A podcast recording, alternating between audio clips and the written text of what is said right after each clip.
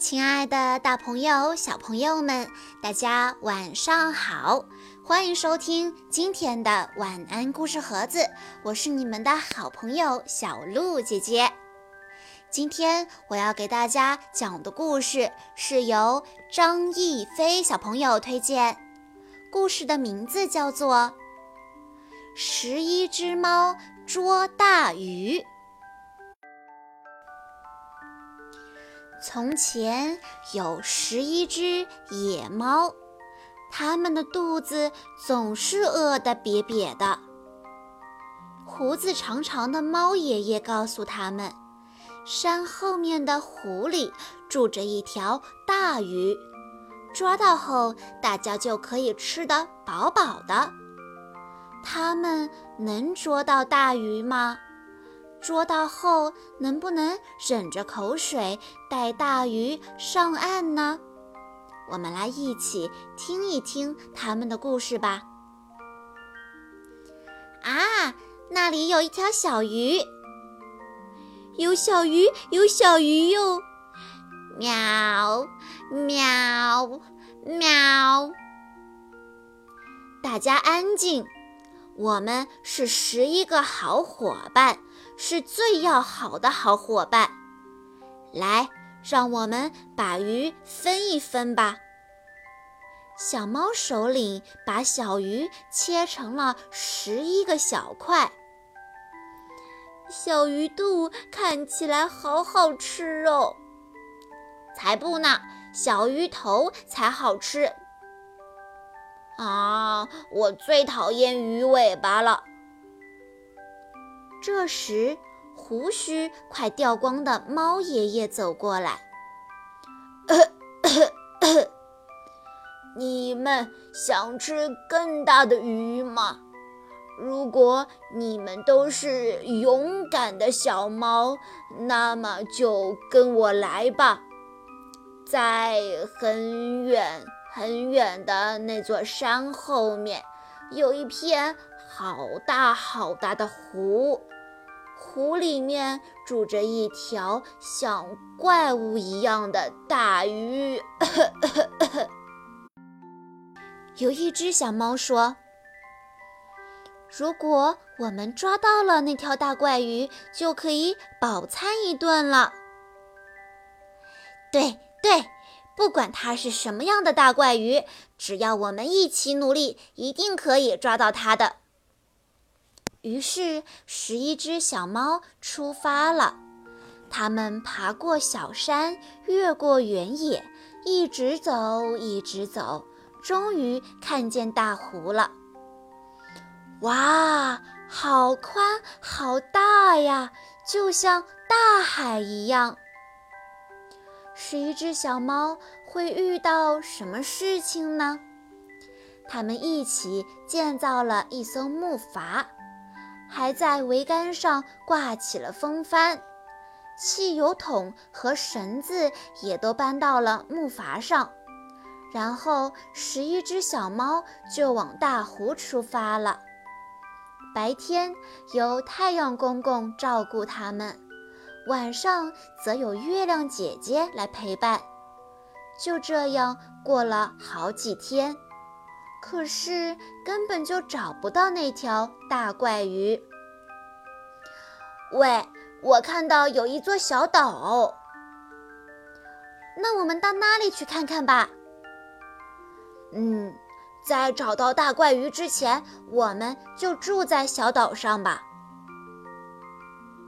有一天，大怪鱼突然跳出湖面，嗯，出现了。好大的鱼呀！嗯，跟我们的木筏一样大耶！我们赶快去抓它！喵喵！十一只小猫根本就不是大怪鱼的对手。我从来都没有看到这种怪鱼耶！那只大怪鱼好厉害呀！是的。我们要多做运动，让身体变得更加强壮。嗯，我们不能放弃寻找大怪鱼。谁有更好的抓鱼方法吗？太阳公公在天空中照耀着，大怪鱼把头钻出水面，一直唱着小时候听过的儿歌：“小宝宝乖乖睡，窗外天已黑。”趁大怪鱼不注意的时候，赶快进攻吧！十一只小猫马上就冲到了大怪鱼的背后。突然袭击大怪鱼，结果小猫和木筏一起被大怪鱼撞得飞到了空中。我们又失败了，果然还是不行。有一天晚上，十一只小猫发现大怪鱼正躺在一座小岛上，那里是它最喜欢的地方。咦，大怪鱼正在小岛上睡觉哎！大怪鱼早就已经睡着了。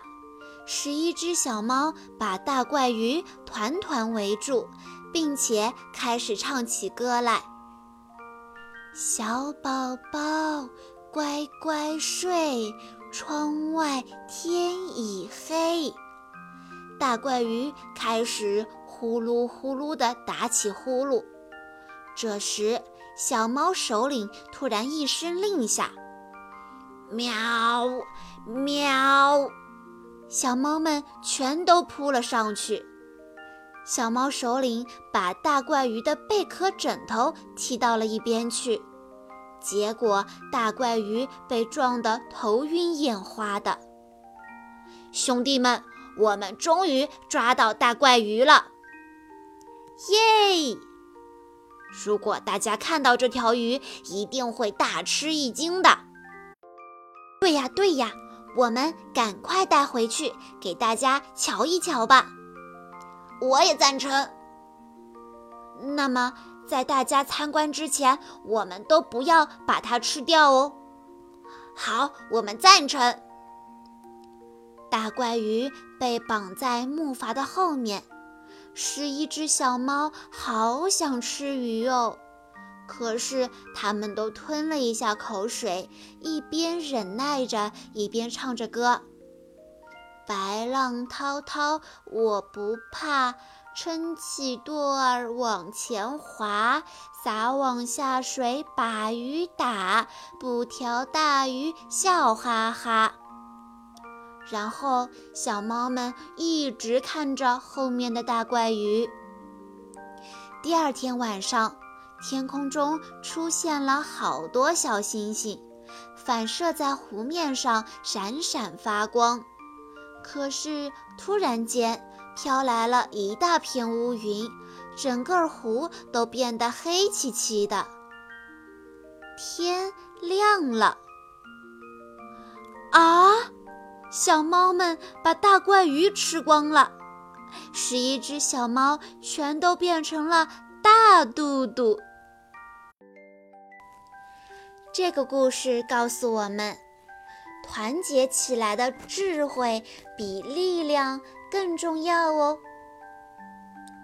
好啦，今天的故事到这里就结束了。感谢大家的收听，也要再次感谢张逸飞小朋友推荐的故事。我们明天再见喽！